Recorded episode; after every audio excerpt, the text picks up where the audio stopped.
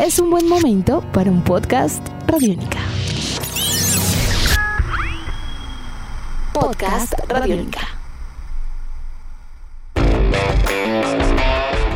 Katherine Ibarwen se alista para volver a la Liga Diamante y esto es noticia.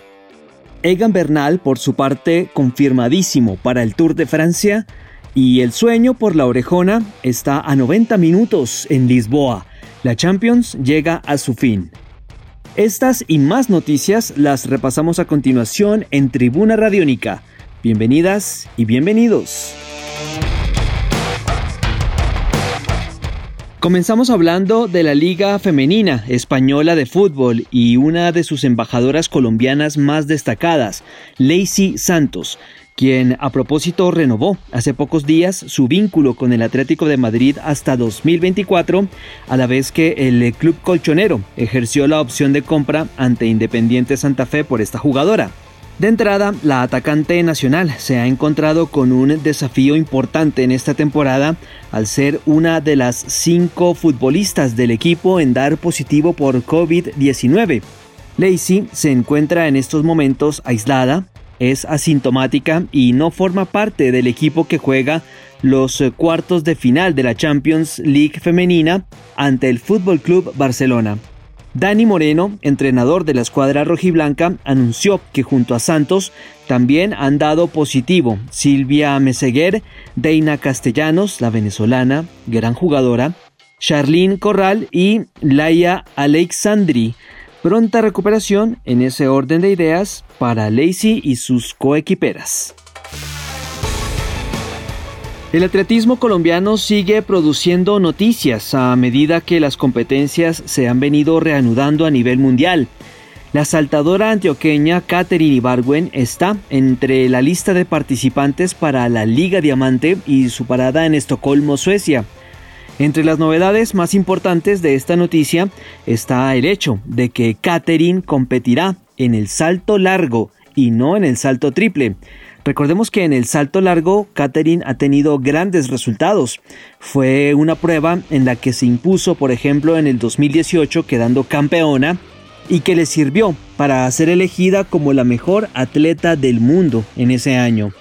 La parada de Estocolmo de la Liga Diamante empezará a disputarse el domingo próximo a partir de las 8 de la mañana hora de Colombia y la prueba de salto largo como tal se hará a partir de las 9 y 42 am.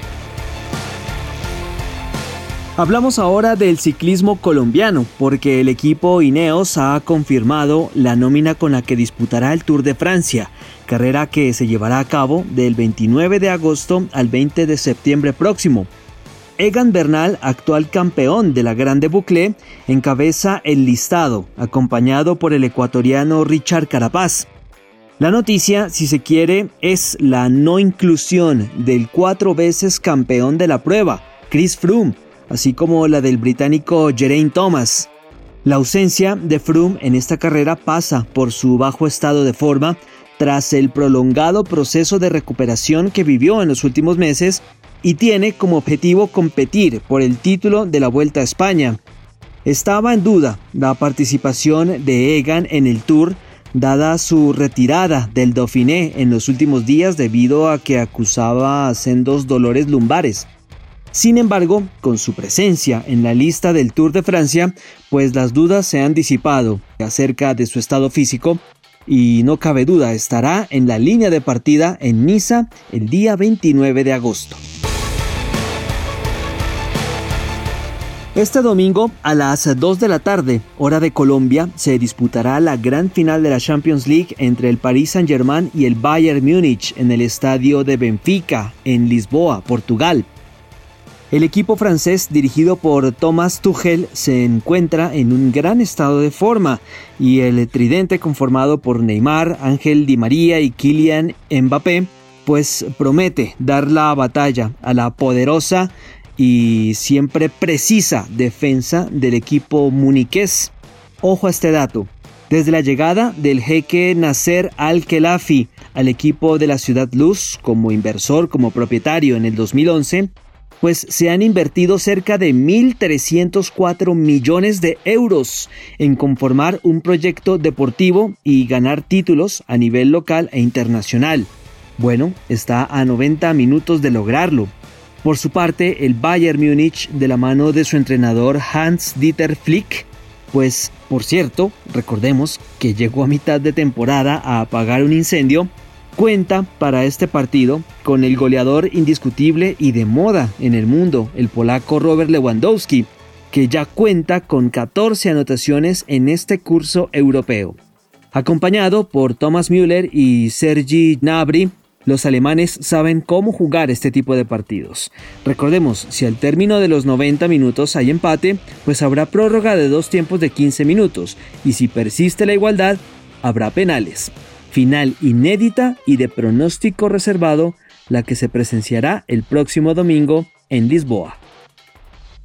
Edición de este podcast a cargo de Juan Pablo Pérez. Mi nombre es Juan Pablo Coronado y nos volveremos a encontrar en otra edición de Tribuna Radiónica. Chao.